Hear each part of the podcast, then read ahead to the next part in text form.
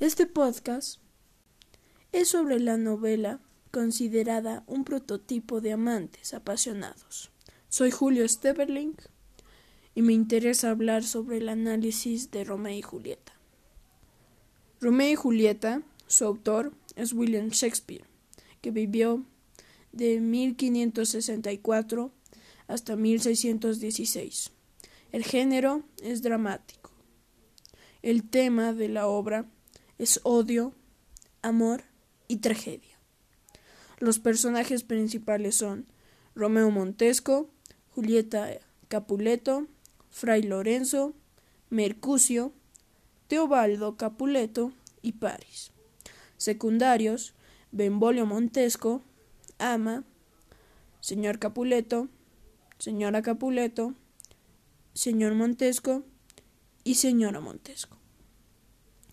La obra se inicia con el relato de la desdicha de Romeo por un amor no correspondido. También encuentra el odio entre dos familias, los Montesco y los Capuleto. Los amigos de Romeo se enteran de alguna forma casual de una fiesta de disfraces en casa de los Capuleto y obligan a Romeo a, a asistir. Él no quiere, pero finalmente va. Allí conoce a Julieta, de la que no sabe ni su nombre, ni menos a qué familia pertenece, y se enamora locamente de ella. Esa misma noche ambos se enteran de la identidad del otro, pero a pesar de ello no renuncian a su amor y deciden casarse. Romeo manda decir a Julieta, a través de su ama, la fecha del enlace y al día siguiente se produce la boda de forma secreta. Tras esto hay una disputa entre el primo de Julieta y el amigo de Romeo, en la cual muere el amigo de Romeo. Este, para vengar a su amigo, mata al primo de Julieta, por lo que es desterrado de la ciudad. La noche que Romeo es desterrado, va a la casa de Julieta y consume el matrimonio. Entonces parte, parte hacia Mantua, donde espera noticias del sacerdote para poder volver. El padre de Julieta fija la boda de su hija. París, en plazo de pocos días, sin contar con el casamiento de ella. Entonces, Julieta, para escapar de la traición a su marido, idea junto con el sacerdote un plan en el que ella se tomará un líquido que la dejará dormida como si estuviera muerta hasta que Romeo pueda reunirse con ella. El sacerdote envía una carta a Romeo para que sepa de la treta, pero la carta no llega a su destino. El muchacho compra un veneno y se va a la tumba de Julieta. Al enterarse de su muerte, una vez allí toma el veneno. Cuando Julieta despierta, lo ve allí muerto y no pudiendo soportar el dolor, se suicida con un puñal.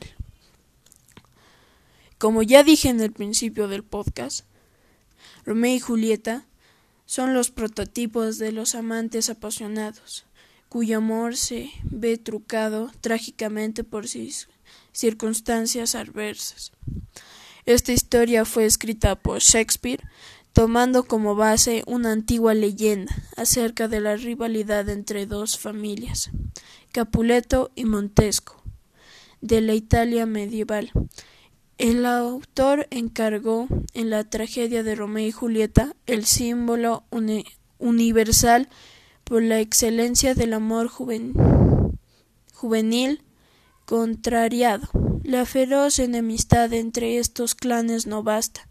En efecto, evitar que dos, dos jóvenes miembros de ambos se enamoren y lleguen a casarse en secreto.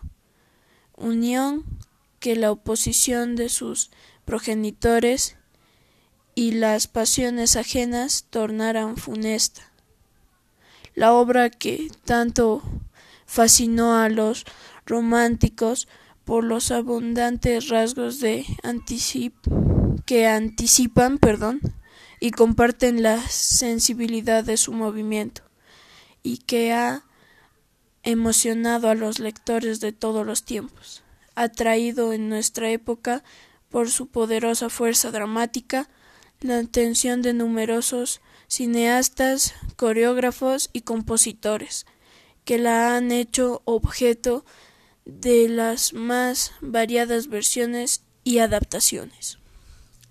La conclusión sobre este libro es que no aunque dos familias puedan estar separadas, enemistadas por alguna circunstancia, no pueden evitar que uno de cada familia pueda enamorarse de uno de la otra familia.